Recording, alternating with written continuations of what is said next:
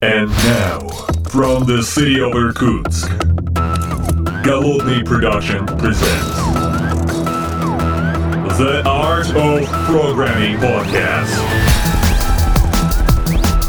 Unique, one of a kind, Siberian flavor in the world of IT.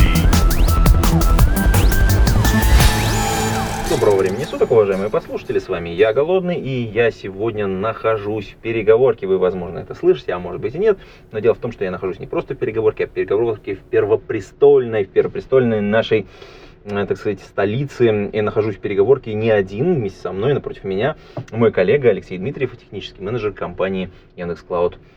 Алексей. Добрый день. Да. Слушай, очень приятно э, оказаться здесь с тобой за, так сказать, одним столом. Э, Ты уже пообедал, я тоже, кстати, да. И э, ты знаешь, тема у нас такая, она как бы немножечко созвучна с обедом в некотором смысле. Дело в том, что не кавка единая, мы практически с тобой э, здесь собрались. А те, кто слышит знакомые слова, я хочу пояснить. Дело в том, что Кавка ведь не единственный игрок на этом рынке большом, э, так сказать, трансфера данных, назовем это так. Я сейчас об- образно так пытаюсь это подвести нас к теме про продукт, которым, который, который ты сейчас лидируешь, по сути дела. Ведешь в некотором смысле. Ну, не то чтобы я его лидирую веду. У нас большая команда, мы все стараемся. Нас много. Да, много. ну, не один я. Да, подожди, ну, как бы в подкасте Спойлер, ты один. извини, извини, извини, Да, да, да, окей, ты же один. в подкасте ты один, да, все остальные потом попозже как-нибудь. Да, но некоторые, кстати, уже были, э, которые имеют некоторые отношения, скажем так. Да, э, про что я говорю? У нас э, есть продукт, который был анонсирован не так давно, а именно на конференции Яндекс.Ке вот, в конце этого сентября. Кто из подслушателей видел конференцию, смотрел, то, конечно, сейчас выложены доклады м, в лучшем качестве, понятно, они предобработаны уже, там кое-что подрезано, аккуратненько сделано, краси- картинка стала сильно лучше. Это, как обычно, мы вот в предыдущем подкасте с м, моим коллегой разговаривали как раз на тему качества видеоконференции, и, так сказать, там вот навели, э, так сказать, э, лоск, шик, блеск, вот это все. Поэтому приходите, ссылочка будет в шоу-нотах, смотрите, там очень много докладов и по кубернетису, конечно, и по моим любимым serverless контейнерам, и, в общем, ну, просто там все, все, всякие анонсы, очень круто. Ребята выступают, очень много готовились, и реально доклады прекрасные в некотором смысле. А я возвращаюсь к теме нашего подкаста, теме нашей встречи, потому что мы говорим сегодня про сервис Яндекс Data Streams, а, который был эм, не, не то чтобы даже анонсирован на Яндекс.Кей, а он вышел уже в GA, ну, в смысле, э, как это, на русский это General Availability, э, полная Общая доступ- доступность. О, общая доступность. Вот эти, блин, русские слова уже в конец Да, да, недели да. забываются совсем совершенно. Слушай, эм, что это вообще, давай так, начнем с того, что, что это значит для пользователей? Давай вот начнем, что такое GA? Что это значит для пользователей? Слушай, а давай начнем немножко с предыстории. Перед тем, как до того, как мы расскажем, что такое Джей, давай вообще расскажем, что это такое. Вот, и плавно скажем, что это такое, почему это нужно, и почему в Джей теперь вот все хорошо. и всё Блин, а я здорово. хотел начать с- со стадии. Хорошо, Сначала- хорошо, сначала- давай, давай, давай. Сначала мы, мы, мы, мы же сначала, как Окей, мы давай. же всегда в разработке, мы же сначала внутри это варим. Ага. У нас же внутренняя разработка есть, потом тестирование, там, так сказать, у нас сначала, так сказать, приватный запуск, а потом, так сказать, э, публичный происходит. Да, ну давай, кстати, вернемся к началу. Вообще, зачем появился Яндекс Дата Стрим, зачем он нужен? И как он связан с Кавкой? Давай вот отсюда Вот. начнем. Вот. Значит, я немножко про это рассказывал на скейле. Вот для тех, кто там был, ну, немножко повторюсь. В целом, на самом деле, что такое Яндекс Data Streams? Да, Яндекс Data кстати. Streams Кстати, кстати, Да. ссылочку на твой доклад мы отдельно, специально отдельной ссылкой в шоу-ноты к этому подкасту приложим. Смотрите доклад Алексея. Вот. Так что такое Data Streams? В Яндексе у нас, ну, я, наверное, никого не обману, больше 100 тысяч серверов. И вот эти вот все 100 тысяч серверов должны между собой как-то общаться, обмениваться данными. Но не все сервера всегда живут. То есть всегда что-то может произойти, может сеть сломаться, дата-центр, еще что-то. И мы очень давно поняли, что нам нужна какая-то очень высоконадежная сущность, куда те данные, которые у нас есть, мы их отправляем, она их надежно хранит, а потом доставляет. И если наши э, там, сервера с ними что-то происходит, мы абсолютно не волнуемся за наши данные, мы знаем, что они надежно сохранены, и потом рано или поздно будут доставлены. А этой штукой мы пользуемся давно, то есть мы ей пользуемся еще. Я точно знаю, что в 2015 году у нас уже была кавка. И мы через нее сейчас передаем, наверное, данные вообще вот всего, что есть в Яндексе, начиная от самых простых логов приложений, заканчивая финансовыми транзакциями облака, поездками в такси, геоданными для того, чтобы в картах навигацию строить. То есть самое фактически... закрытое тестирование. Но ну, на самом деле не тестирование, конечно, это, это же полноценный сервис, который живет внутри. Это полностью внутренний продукт, который опробован минимум уже лет 6, который вот полностью стабилен, переводит вот все, включая то, что я говорю, биллинговые данные. И вот именно этот сервис мы вы, э, как бы вывели уже в Яндекс Облако для всех остальных. Зачем мы это сделали? Мы искренне верим, что как только у нас начинаются облачные распределенные системы, надежность это важно.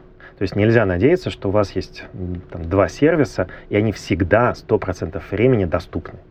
Вот. Если... Это, это вообще заблуждение огромного количества людей, что я вот поставил два сервера. Это миф. Да, и, и, да я поставил три для, для надежности. Да, да, да. А, впер...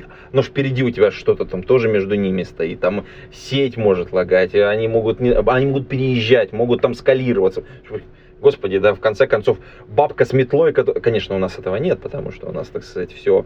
Кстати, у нас есть совершенно замечательная экскурсия в дата-центре. Я надеюсь, когда коронавирус закончится, можно будет туда возить, написать опять экскурсии, потому что это совершенно замечательное инженерное сооружение. Да, ну давай вернемся, кстати, к надежности.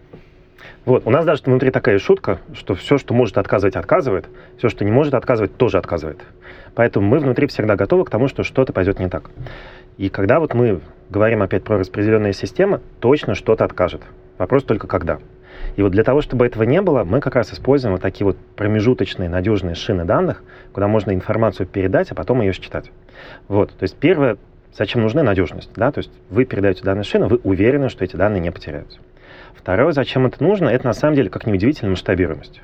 То есть, как обычно начинается проект.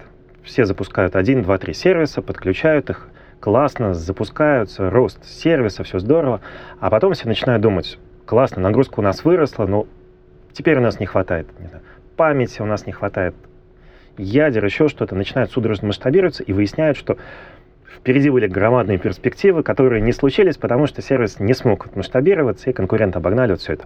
Вот. А шины, они обладают таким интересным свойством, что просто вот, вот вы ими пользуетесь, как вам подсказывают, да, вот, вот как, ничего не нужно делать для того, чтобы масштабироваться. То есть пока вы маленький, он работает в маленьком объеме.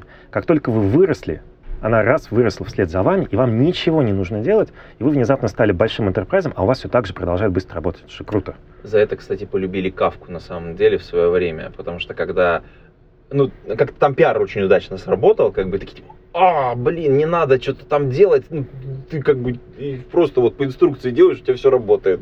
Ну, нет, ну как бы не все работает, кавычки надо поставить, но, но тем не менее, да, давай вернемся обратно. Вот, а у нас, кстати, даже интереснее. У нас даже инструкции не нужны. То есть, вот, по большому счету, чем отличается Kafka? Вот Kafka — это такой классический менеджер-сервис. Что значит менеджер? Вам в облаке дали какое-то количество хостов, заботливо за вас развернули какое-то программное обеспечение, но вы думаете, вот у меня есть два хоста, а может быть, мне нужно три хоста, а может быть, пять хостов. И вот вы постоянно про это думаете, смотрите за загрузкой, мониторите, конечно. Да, все, вот. да, а, а у нас же проще. Вы заходите в, uh-huh. там, в Яндекс Data Streams, нажимаете кнопочку «Хочу 2 мегабайта в секунду». Все, сколько вам нужно хостов для этого, неважно. Хотите 2 мегабайта в секунду, Пропускайте ну, 2 мегабайта. UI в этом смысле, кстати, великолепен, потому что, особенно для старта, когда тебе не надо вот действительно погружаться в эти технические детали, потому что кавку развернуть это прямо, так сказать, прям целое удовольствие честно говоря. А еще Хотя менеджер Да, да, да. Но да. менеджер сервисы в этом смысле они зарешивают, потому что дают возможность это реально сделать по кнопке, и там все-таки, ну, особенно если ты через UI это делаешь, это хорошо. Но вот Яндекс Data Streams мне прям понравился, вот именно как вот пользовательский интерфейс в этом смысле. Это прям прикольно. Смотри, что Кавка не может решить. в смысле, не потому, что она плохая, она uh-huh, просто uh-huh. технически сейчас не может делать. Uh-huh. Кавка не может это масштабировать. То есть у вас есть два варианта. Вот если uh-huh. вам нужен поток маленький, не знаю, 100 килобайт в секунду, uh-huh. Ну, потому что 100 килобайт в секунду, это на самом uh-huh. деле 10 гигабайт данных в день, это много. Ну, да, это далеко да. не каждый делает. Во-первых, вам для этого нужна минимум одна виртуальная машина, меньше нельзя, да? Ну, а если вы хотите надежно, на самом деле, вам нужно три виртуальных три. машины. Ну, чтобы кворум был, да, конечно, а, да, там а, дальше. А, а вам этого тоже не хватит, вам uh-huh. еще нужен Zookeeper, еще три виртуальных машины, то есть вам нужно шесть виртуальных машин. И вот в этот момент вы становитесь надежным. Но следующая проблема начинается, как только вы хотите отмасштабироваться. Если вам не хватает одной виртуальной машины, нужно две. Вы останавливаете кавку, доливаете там необходимая мощность, и запускаете да, кавку. Опасно, да. Это, это близко прям. Ну, просто я как бы был свидетелем нескольких таких этих переналиваний, это было неприятно. Не, ну понятно, вокруг этого, конечно, целая культура возникла. Конечно. Естественно, огромное количество различных тулов, которые помогают. Есть практики, которые помогают перевозить. Но я так понимаю, что в Яндекс Датастрим просто решили это как бы на- на- ну, с технической стороны решить. Да. вопрос. Просто сделали совершенно другим образом. То есть мы выдаем не целиком виртуальные машины, которые как надо добавлять. Мгм. Мы изначально сделали многопользовательскую систему, вот, которая в Яндексе Мгм. еще работает. И эта многопользовательская система совершенно спокойно выделяет части виртуалок. Если вам нужен маленький кусочек, например, там для мегабайта, вам дают маленький кусочек машины. Захотели больше, вам добавили еще таких кусочков. Захотели меньше, убрали лишние кусочки. Ты знаешь, вот то, что ты сейчас рассказываешь, вот в некотором смысле именно вот этот подход, когда у тебя многопользовательская система, в которой ты работаешь, это же серверлесс сервис. Да. А э, мы серверлесс в этом подкасте, конечно же, безумно любим. И это на самом деле напоминает работу с данными, ну, в некотором смысле, как и с Яндекс Database. Там же примерно та же самая история. То есть у тебя есть где-то есть база, ну, по сути дела, ты имеешь к ней некоторый point доступ, а как там, значит, масштабирование внутри происходит, тебя это вообще не должно касаться. Если ты запускаешь это, естественно, в варианте. Все так, да. Да, здесь я так понял, что это, в общем, очень похожая как бы архитектура в этом смысле используется. Про это вообще можно отдельно поговорить. Мы очень близки с IDB. Вот, и, Ага. наверное, те, кто заводил стримы, заметили, что первое, что мы просим, мы просим указать базу данных. Про это можно, кстати, вообще отдельно поговорить, почему мы так сделали, вот, и, и зачем. Слушай, а на самом деле это интересно, знаешь, с какой точки зрения? Эм, когда мы говорим про доставку данных, ну, именно в шине, нас волнует э, надежность в том смысле, что данные мы отдали и гарантированно их получим. И это с одной стороны. С другой стороны, нас тоже интересует вопрос, а можно ли во время вот этого потока, который идет внутри этой шины, как-то его м, подобработать. И если я правильно понимаю, но, более ожидаемая для меня фича, это возможность прям написать функцию серверлесную, которая прям на, на лету позволяет, так сказать, там внутри подкрутить данные. А, насколько это частый кейс э, с точки зрения вот других шин? Ну, то есть мы же понятно, по- ну, как бы, если попытаемся их как-то в рядочек поставить, ну, вот мы сейчас кавку, конечно, очень ярко обозначили, да, Яндекс Стримс рядом поставили, ну, и понятно, там от AWS есть очень похожие решения Kinesis. А, насколько вот, этот, вот эта вот возможность подключить именно, ну, в некотором смысле серверлесс функцию или внешний вот этот обработчик, это базовая функциональность вот этих сервисов. Ну, я бы не сказал, что это прям базовая функциональность, потому что шины, они нацелены на передачу данных. Мгм. То есть максимально быстро э, принять данные, максимально надежно их сохранить, максимально э, там, быстро отдать клиентам. А вот дальше клиент может выступать уже все что угодно. То есть, Мгм. например, если тебе нужно обработать поток, а, можно запустить клауд-функцию. То есть она как триггер подключается к шине, и каждый раз, когда Читает, данные да? появляются, да, она начинает их читать. М. Те данные, которые обработаны, можно точно так же отправить в следующую шину. То есть ты заводишь две шины, шина-источник, обработка, шина-приемник, и выполняешь ту фильтрацию, которая тебе нужна. Прикольно. То есть почему это не делается внутри одной шины? Потому что а, у шин у них может быть много читателей. И мы заранее не знаем, кому эта обработка нужна, кому не нужна. А, ну чистые данные нам надо, которые, Да, чтобы, да, чтобы да, вот да. этот источник сохранить, чистый источник. Кстати, вот по поводу, я сейчас упомянул Kinesis, а нам надо, мне кажется, сказать, что в некотором смысле Яндекс.Стрим похож на Kinesis. Он очень похож А, на ну, давай, давай. Да, давай как бы раскроем, как бы ну, вообще почему и как бы зачем, а, если под этим основания какие-то, то есть и так же ли это работает внутри Яндекса? Внутри Яндекса протокол другой. То есть сразу скажу честно. То есть мы делали систему, которая даже не так. Вот если посмотреть на Яндекс, Яндекс это очень большая система, это сотни тысяч хостов. И если мы можем сэкономить на одном хосте, ну, условно, одно ядро, мы экономим 100 тысяч ядер. Э- Это на самом деле много. То есть любая экономия, а, которую мы делаем, она в эффекте масштаба очень значительная. Поэтому те компоненты, которые мы делаем внутри, они очень эффективно заточены под наши внутренние сценарии использования. То есть мы их вылизываем, вычесываем. И каждое вот серьезное ядро экономии — это сотни тысяч ядер экономии в год. Это много. Поэтому те протоколы, которые есть внутри, они неудобны для пользователей снаружи, для тех, кто не привык к инфраструктуре Яндекса, который не Мгм. живет в ней. И поэтому, когда мы вводим сервисы наружу, мы их адаптируем. Когда мы а, выбирали, каким образом адаптировать, мы а, как раз смотрели на два варианта. Мы смотрели на Кавку, мы смотрели на Kinesis. Когда мы внимательно, то есть мы очень внимательно посмотрели, какие есть методы, как с этим работать, и поняли, что Кавка на самом деле это очень классная, очень распространенная система, но у нее огромное количество сценариев использования, просто невероятное. Очень огромный IP И для того, чтобы поддержать вот все нюансы, все тонкости протокола, которые есть, это нужно потратить просто нереальное какое-то количество времени. Мгм. То есть это классная задача, этим надо заниматься, но это просто очень сложно, очень долго, очень тяжело тестировать вот все вот это. Ну да. Но мы искренне верим, что в Яндекс Облаке нужна шина. И поэтому мы начали взвешивать. Протокол Kinesis позволяет достичь примерно того же самого, но с точки зрения вот именно поддержки совместимости он прям в разы проще. И мы подумали, что в Яндекс Облаке очень важно иметь шину данных, которая обладает таким стандартным протоколом, как Kinesis. Kinesis очень Ну распространенный да, протокол. распространенно, конечно. Вот. А Kafka для того, чтобы упростить все остальные сценарии миграции, у нас в планах. То есть мы в какой-то момент Kafka просто запустим. Все, я понял. Слушай, а тогда э, следующий вопрос, он меня тоже волнует, Э, когда м, вот это вот вытаскивание происходит продукта, эм, достаточно частый сценарий, когда вы поддерживаете протокол. Э, Техническая команда выбирает протокол, который наиболее, ну, такой, как это, родственный или близкий в некотором смысле пользователям. И, например, то же самое произошло с Yandex Database, потому что, э, ну, делая serverless вариант, э, поддержали документ API для, ну, соответственно, DynamoDB AWS-овский.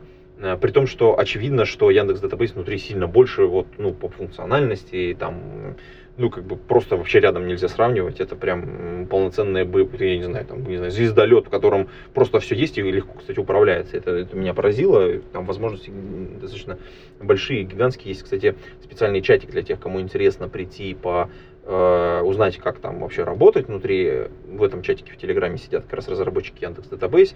Ссылочку, наверное, тоже сброшу в нашу в шоу-ноты. Э, Потому что там прям можно задать очень тонкие вопросы, ребята ответят. И это как бы не по работе, а потому что они вот развивают комьюнити свое собственное. Я, кстати, при- ну, призываю следить за ним. Мне кажется, что там может быть много интересного. Да, это оставим за кадром. Э, Давай вернемся. Э, Много интересных фич, скорее всего, от пользователя от внешнего сейчас в Яндекс.Стрим скрыты. Ну, в некотором смысле. А вот эм, давай, давай вот что открыто, вот давай вот по- я понимаю, мы не можем сейчас как бы все рассказать. Давай какие-нибудь вот три базовых каких-нибудь историй больших расскажем.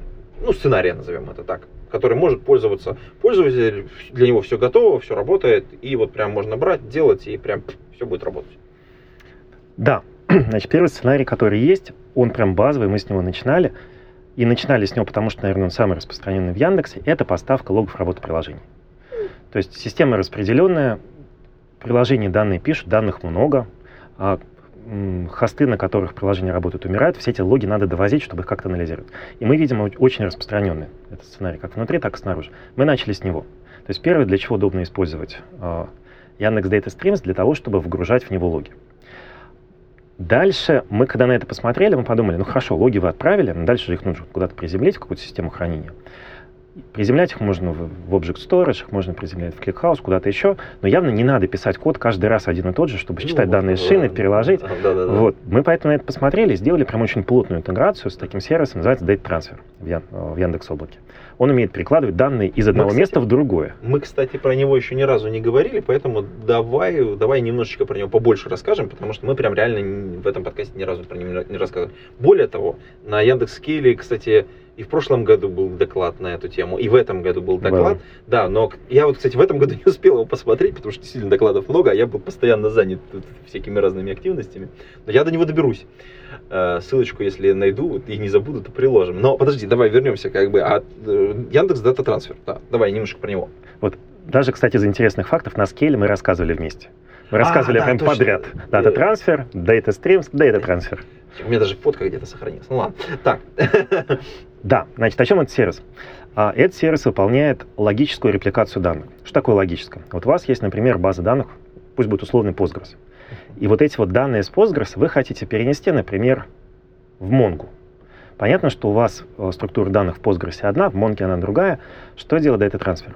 Он подключается к журналу изменений Postgres, вот эти вот изменения переводит в некоторый промежуточный формат, и вот этот вот промежуточный формат, он уже способен сконвертировать в любой приемник, куда эти данные вообще можно перекладывать.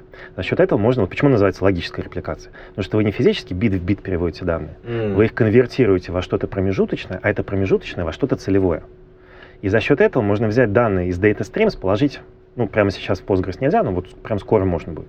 Или, например, взять данные из Postgres и переложить в Mongo, а из Mongo в IDB. И вот, вот таких пар их получается очень много. Слушай, это матрица получается Да, на самом да, деле. да. Меня, кстати, задавали этот вопрос в прошлом году, а, когда, значит, э, только-только, вот, так сказать, рассказали, и такие, подожди, это же если каждый с каждым, это же сколько работы, блин, это же морока сумасшедшая.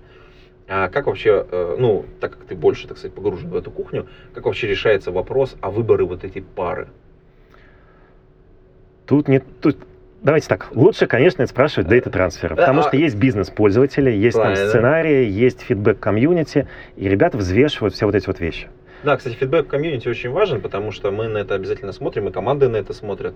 И э, некоторые не верят, что это влияет на процесс. Влияет. Но это влияет там внутри прям конкретно, я прям вижу зарубы иногда. Но пользователи это хотят, давайте думать, как это сделать. Это прям бывает это такая, прям такая вот прям на тонах прям. Ну, давай вернемся. Окей, э, в принципе, на самом деле, я думаю, что мы сможем, э, наверное, спросить, позовем кого-нибудь, наверное, так сказать, более подробно Мгм. про это дело рассмотрим. Но вот сейчас ты упомянул, но самый, наверное, с- наверное, одна из самых популярных СУБД у нас в Яндекс.Клауде, это не секрет, это Postgres, э, Post- Post- PostgreSQL, соответственно, менеджер его решения. Э, Там, соответственно, поддержка уже есть. Я точно знаю, что она тестируется. Мгм. Я не скажу даты выхода. Вот действительно не знаю, это Ага. лучше ребят спросить. Но знаю, что они активно над этим работают. А, окей. Хорошо. Э, Тогда я, я зайду, дойду ногами. Это, кстати, местный мем. Да, дойду до тебя ногами. Да. Э, Окей, значит, логи, да, трансфер, Целевая база. целевая база. То есть почему целевая база? Мгм. Потому что, ну, на самом деле с логами есть условных два сценария работы. Первое, вы хотите, вот у вас идут логи, вы хотите их искать, что-то по ним. Вот прямо сейчас, да, у вас что-то происходит, вам это нужно. Да. И для этого вам нужна там хорошая быстрая база. Обычно используется ClickHouse. То есть вы данные логи прямо отправляете в ClickHouse, тут же их грэпаете, смотрите, что у вас происходит, удобно, быстро, классно. Но данные там сохранить на условные полгода, ну, чтобы посмотреть, что было полгода назад, что стало сейчас. А хуже всего, а, если вы, например, должны по требованиям законодательства, то есть персональные данные, вот это все, Ой. то хранить их годами, я не знаю, у кого столько денег, что вы в ClickHouse прям годами хранить ну, вот все эти конечно, объемы великолепный продукт. И, кстати, мы поздравляем еще раз э, коллег, э, которые недавно э, была создана отдельная компания, если я правильно понимаю, open source, которая занимается поддержкой open source продукта. В данном случае ClickHouse стал open source не просто так, а за ним вся команда, которая этим занималась, она сейчас, соответственно, в этой, внутри этой компании. В общем, пожелаем ребятам большой удачи и много интересных так сказать, проектов, которые они поддержат. Ну и, соответственно, нам всем тоже станет лучше, потому что ну, много новых кейсов, это всегда хорошо влияет на продукт. Да, окей, логи э, складываем в ClickHouse. э, И смотрим их. Ага. Да. Но, а если вот логи нужны за- год назад, да, вот, например, вот по законодательству вам нужны логи. Или вы, например, хотите просто что-то сравнить. Было год назад, стал ClickHouse, ну, в смысле, классная система, офигенная, быстро, но ну, дорого же, ну, ну, ну, дорого, да, вот годами хранить там данные. Просто дорого, дорого. Да, да. Вот это прям вот это я прям чувствую иногда. эм, У меня знакомые говорят, блин, я иногда... Сначала, когда у тебя их мало данных, ты такой, блин, как все удобно, как все... Потом такой, что с этим делать? Как это все разбанчевать? Там начинаются уже другие вопросы. Все так, да. Поэтому в облаке есть второе хранилище Object Storage. То есть это хранилище, которое очень дешево, очень долго может данные хранить. И с точки зрения вот, решения задачи пользователей, вы берете один поток логов, отправляете в Data Streams, а дальше говорите, с помощью Data трансфера я хочу его отправить в ClickHouse и хранить неделю, и с помощью Data трансфера их же хочу отправить в Object Storage и хранить год. Это, кстати, прольно и достаточно частый кейс. Я вижу такое очень часто с Kubernetes, потому что, ну, как бы, кто ж, кто ж использует сейчас Kubernetes? И, соответственно, менеджер решений, естественно. И очень частая история, когда вот э, логи специально складывают в Object Storage, потом там пакуют, потом переводят в холодное хранилище, хранят не одну копию, естественно, ну, то есть, как бы там все, как это, по требованиям законодательства, чтобы это все соответствовало и все. Но это прям частый сценарий. Э, И достаточно... А, подожди, там же еще важный момент, потом, что тебе же надо оттуда доставать надо регулярно. Это отдельная песня прям. Мы над этим работаем. То есть я могу сказать, что через какое-то время мы расскажем, а, как это удобно делать в Яндекс Облаке. Мы прям вот этим занимаемся. Мы тоже видим эту проблему, что данные сложить можно, а вот обработать их уже не так удобно. Мы через какое-то время расскажем. Все, супер, окей. Тогда я тебя ловлю на слово, и как только это появится, мы обязательно тебя позовем обратно. Так, подожди, вот первый сценарий логи, мы их поставили, сохранили, в разные источники разложили. Но это первый сценарий. Давай перейдем дальше, немножечко, так сказать, это... эм, альтернативный, второй, второй какой-нибудь сценарий? Второй сценарий – это на самом деле ввод данных а, с различных источников. То есть в данном случае источником может быть что угодно. Можно сказать, что и логи – это тоже разновидность данных, которые... Но на самом деле а, очень частый сценарий ввода данных, например, с мобильных телефонов. Вот условно Мгм. вы сделаете мобильную игру, а дальше вы хотите метрики, телеметрию снимать, понимать, что пользователи делают. И у вас возникает на самом деле большой объем информации, который нужно передавать. Причем а современные мобильные телефоны, ну, их много, во-первых, да, это миллионы штук, да, если ваша игра популярна и- или ваше приложение. И вам Мы нужен сервис. Да, вот, и вам нужен сервис, который в состоянии принимать данные от миллионов устройств, надежно их сохранить, а потом вам эти данные предоставить для обработки.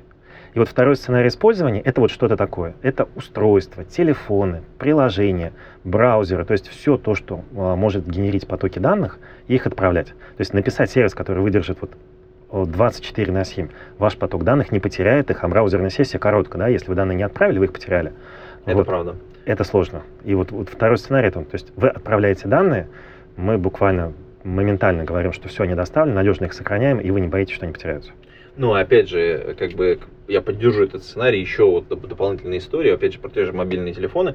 Кто пользуется метром в Москве и метром в Санкт-Петербурге, конечно знает, что в Москве э, в метро великолепная связь, а в Питере, ну, такое вот, в общем, как по-питерски. То есть тут есть, там нет, тут есть, тут нет. Ну, то есть как будто бы по части, на части все разрубили. Вот, но я возвращаюсь как бы к истории.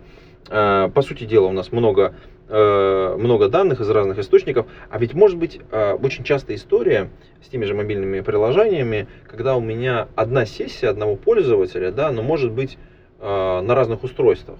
То есть у меня есть и мобильные устройства, и у меня есть, например, второе мобильное устройство, или там, э, там, там iPad телефон, или Мгм. там, ну, то есть я, ну, банально, мы там играем в игру, да, я здесь закончил, тут должен начать. И, соответственно, данные я поставляю и тут, и там, сессия одна, а какие-то есть возможности как-то соединять, слеплять данные пользователя, вот когда они уже добрались до, до, до шины? Или это тоже опять на выходе делать лучше? Тут здесь а, довольно интересно в том плане, что вот если посмотреть на все сервисы, которые передают данные, проще всего шину данных рассматривать как трубу. Да, вот вы Мгм. пытаетесь в трубу записать данные. Понятно, что невозможно, вот у вас данных все больше, больше мобильных телефонов, но труба не может быть такого размера, чтобы принять все данные, которые есть. Поэтому масштабируются такие сервисы обычно проще. Вместо того, чтобы пытаться сделать одну гигантскую трубу, делают много маленьких труб. М, И дальше, если тебе нужно там добавить труб, ты их рядом добавляешь. Не нужны, лишние трубы удаляешь. мгм. Почему я заговорил про трубы? А для- если у тебя есть сессия пользователя, тебе нужно просто, чтобы все данные по этой сессии отправлялись в одну и ту же трубу. И для этого ты используешь какой-то идентификатор. Идентификатор, сессия, еще что-то. И на основании этого идентификатора выбирается та труба, куда пойдут все данные этого пользователя. И дальше ты к этой трубе подключаешься, получаешь ровно все данные по одному пользователю, и с ними что делаешь? А, мы в самом начале подкаста выяснили, что Яндекс Data, Streams это серверлесный сервис. Соответственно, как бы а, некоторые пользователи, которые пользуются серверлесом, конечно же, знают, что есть такой вот эффект холодного старта, когда у нас вроде бы все готово, и вот прямо вот уже вот на парах, но как бы первый, э, первый коннект, он достаточно холодный. То есть есть некое время на старт, например, прогрев этой функции, его старт, ну, потом уже дальше там постоянные вызовы. Мгм. И в играх это достаточно частая история. Я вот там, у меня коротенькая сессия на 5 минут, я тут быстренько что-то накидал, отключился. И в следующий раз подключусь, например, через час. А, Вот с этими трубами, а, с отдельными каналами, по сути дела, поставки данных, а, как происходит? Они тоже спят или там как устроен механизм вообще приема вот этих сообщений? По поводу трубы. Дело в том, что эта труба не создается для каждого пользователя. Обычно вот эта вот труба, если вы работали с Kafka или с Kinesis, еще чем-то, вы видели, что есть такие штуки, называются сегменты или партиции. И их обычно 1, 2, 5, 10, то есть какое-то небольшое количество. И просто важно, чтобы ваши сессии попадали в одну из в смысле в одну и ту же каждый раз, но вот эту фиксированную трубу. То есть нет такого, что нужно держать 5 миллионов труб, их как-то прогревать и с ними что делать. Нет, эти приемники данных всегда активны, они всегда ждут данные, поэтому не происходит такого. Да, но тут не сразу коллеги бы задали бы вопрос. А в чем же тогда серверлесность сервиса? Серверлесность в том, что вы не думаете, какое количество а, компьютеров вам нужно для того, чтобы держать нагрузку. То есть если... Вот как происходит, например, работа с той же кавкой? Если вам необходимо передавать поток, например, из головы, там, 20 мегабайт в секунду, вот сколько вам для этого физически нужно машин? Одна машина или две машины? А если вам, например, поток нужно удвоить, сколько вам нужно? Три машины, четыре или пять? То есть вы все время следите за тем, какое количество мощности у вас используется. Поэтому это называется менеджер. То есть у вас есть машины, за вас их поддерживают, но вы следите сами за нагрузкой на эти системы. В случае серверлесса вы даже не знаете, сколько машин вас обслуживает. Конечно, где-то внизу есть компьютер, и не один, который все это делает. Но вы даже не знаете, что он есть. Вы просто говорите, я хочу мегабайт в секунду. Все. Вам за, создали мегабайт в секунду, вам создали какое-то количество таких труб, куда вы отправляете данные, и вам не важно, какими средствами это обеспечивается. Угу, отлично. Так, хорошо. Закрою глим этот сценарий. Давайте третий, вот прям под конец так филигранно. Третий сценарий.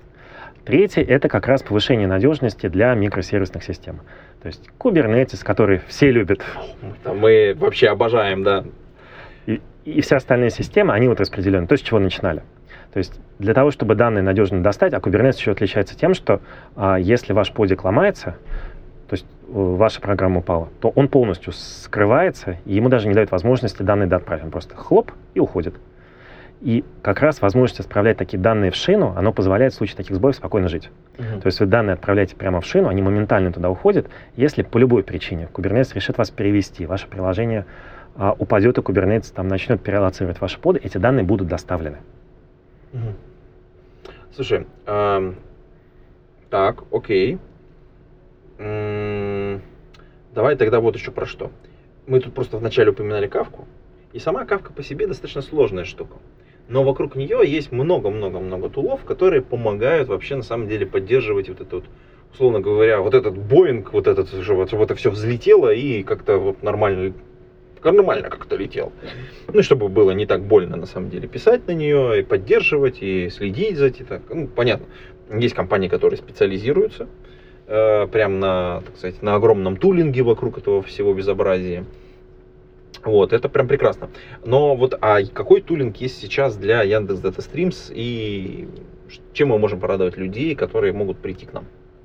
Прямо сейчас можно посмотреть, какие потоки данных записываются в Яндекс Data Streams, а как они оттуда читаются.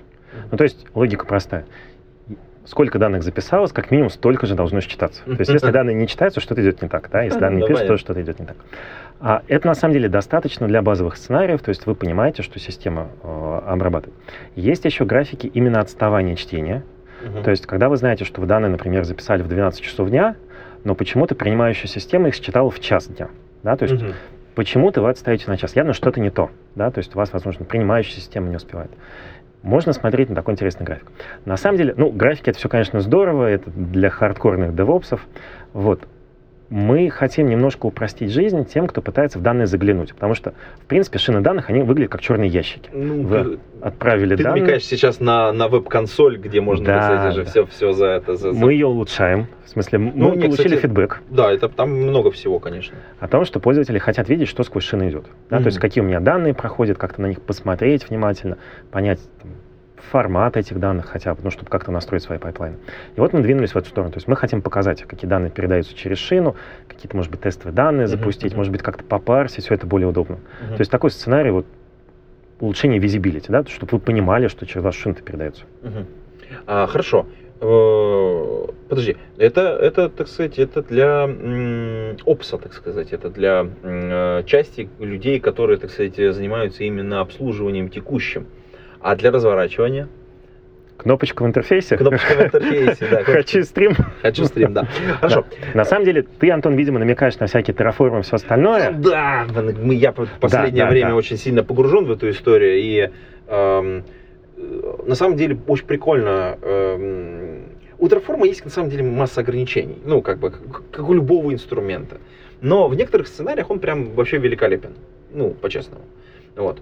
Там есть э, там, другие альтернативные решения, которые помогают интересные штуки делать, но про них я думаю, что мы отдельно соберемся и запишем специальный подкаст, потому что как бы там реально есть хороший тулинг, э, всякие разные, который помогает э, с разным сказать, подход, разные подходы осуществлять работы в облаке, потому что когда мы работаем в облаке, нужно понимать, что мы работаем не одни, что нас много, что в облаке вообще может быть много продуктов одновременно развернуто, что нужно не поломать всем все в дребезги напополам. Кстати, тут иногда такое... Мы тут с коллегами просто проводили практику, мы там бывает иногда что-то... Я знаю, знаю, Да, мы там участвовали. А, целая история, да. Но много баек, я потом где как-нибудь, как-нибудь на каких-нибудь посиделках начну рассказывать их, их много. Вот. Ну, по, по поводу Terraform. Terraform мне очень нравится. У нас есть еще, конечно, внутреннего усилителя YC, в смысле, это э, Command Line Utilities, да, который тоже для разра- разработчиков и там девопсов она очень неплохая. Позволяет, в общем, достаточно много всего сделать в облаке, начиная там от э, сервисных аккаунтов и заканчивая Господи, ну почти все сервисы можно сделать и поднастроить, и выдать всяких прав. Это, кстати, очень круто. Ну и, соответственно, можно, естественно, когда у тебя есть Command Line Utility, ты можешь это вокруг все в скрипты завернуть, все как надо, питоном намазать, ну, как, в общем, как мы любим, или шелом. А, так вот, э, что уже сейчас есть и что скоро будет? Ну, давайте честно. Интеграции с Terraform нет. Да? Ну, Знаем, нужно, не успели. Вот честно. Сделаем. честность это очень важно, кстати, очень круто, да. На Так. самом деле, а, объясню, почему не очень спешили, потому что а, обычно потоки данных, их не то, чтобы часто создают. Ну да, Их обычно создают, а дальше, вот, например, у вас есть мобильный телефон. Но вы не будете поток данных сначала создавать, потом как-то это выкатывать на мобильные телефоны, ждать, пока прокатится, менять поток. Скорее всего, вы делаете это примерно один раз. Поэтому мы знаем, мы сделаем, но просто, вот, наверное, не прямо сейчас. Ну, понятно, да. Э, Кстати, это вот достаточно интересная история, что есть сервисы, которые должны э, создаваться часто, и там к таким относятся, например, там виртуальные машины, внутри там кубернетиса с различные сценарии, там э, лот-балансеры различные, которые нужно переконфигурировать там регулярно, права нужно выдавать, это, это очень частый сценарий. А то, что ты действительно говоришь, ну, шину, да, ты один раз ее создал, по большому счету, и, в общем, стараешься не трогать. Ну, в смысле, как бы, если все работает, Все так, да. Э, Не трогай, не трогай. Не трогай, да, тоже работает. Слушай, знаешь, мы достаточно много всего э, рассказали сейчас. Э, Мне кажется, затравочка достаточно интересная. Мы, наверное, положим какую-то ссылочку про Яндекс Датастрим, чтобы почитать у нас есть. Кажется, уже какая-то страничка, куда можно отправить пользователей, с одной стороны. А с другой стороны, ты знаешь, я бы вот хотел предложить тебе, нашим подслушателям, э, вот просто ортогональное что-нибудь посоветовать, почитать, э, что меняет сознание. Потому что работа с шинами, она на самом деле э, меняет в некотором смысле представление о том, а как строятся системы, ну, особенно большие. Потому что до какого-то момента тебе это просто не нужно, а потом ты такой, о, подожди, есть классный инструмент, он решает вот эти, вот эти, вот эти все мои задачи, и вот это просто все остальное не нужно. И ты такой, так, как я без этого жил? Вот есть какая-нибудь у тебя книжка или что-нибудь вот такое вот, что ты почитал, такой, а, блин, это вот прям поменяло какое-то представление о чем-то. Ох, наверное, ну, сложно так сходу. Наверное, для меня это такая книжка Мартин Клепман «Designing Data Intensive Applications». Я Я- очень популярная книжка, да. Я не скажу, что это то, что мне открыло глаза, и я понял, где свет. Скорее, это а, вещь, которая систематизирует. То есть там, наверное, все про распределенные системы, как они работают, как их строить. То есть это, наверное, вот тот базовый уровень. Да? Вот, вот как вы приходите, например, в институт получать базовое образование, Мгм. да, и потом что делать. Для меня это то же самое. Да? Это, это вот базовое образование распределенных систем, на котором дальше можно построить вот все, что угодно. Супер. А, Мы, наверное, ссылочку, конечно, приложим шоу к этому подкасту. И на этом мы будем завершать выпуск этого подкаста. А, Задавайте свои вопросы, пишите, приходите в чатик Serverless, там много всего интересного происходит, ссылочка тоже будет. И на этом все. Пейте кофе, пишите Java. До скорых встреч. Пока-пока. Пока-пока. Выпуск этого подкаста выходит при поддержке патронов. Александр Кирюшин, Алекс Маликов, Федор Русак, Игорь Кополь, Лео Капанин, Михаил Гайдамака, Ника Бурова, Василий Галкин, Павел Дробушевич, Павел Ситников, Сергей Киселев, Сергей Винярский, Сергей Жук. Спасибо вам большое, уважаемые патроны. А вы, уважаемые подслушатели, можете стать э, патронами. Приходите на patreon.com голодный и поддержите выпуск этого и других подкастов.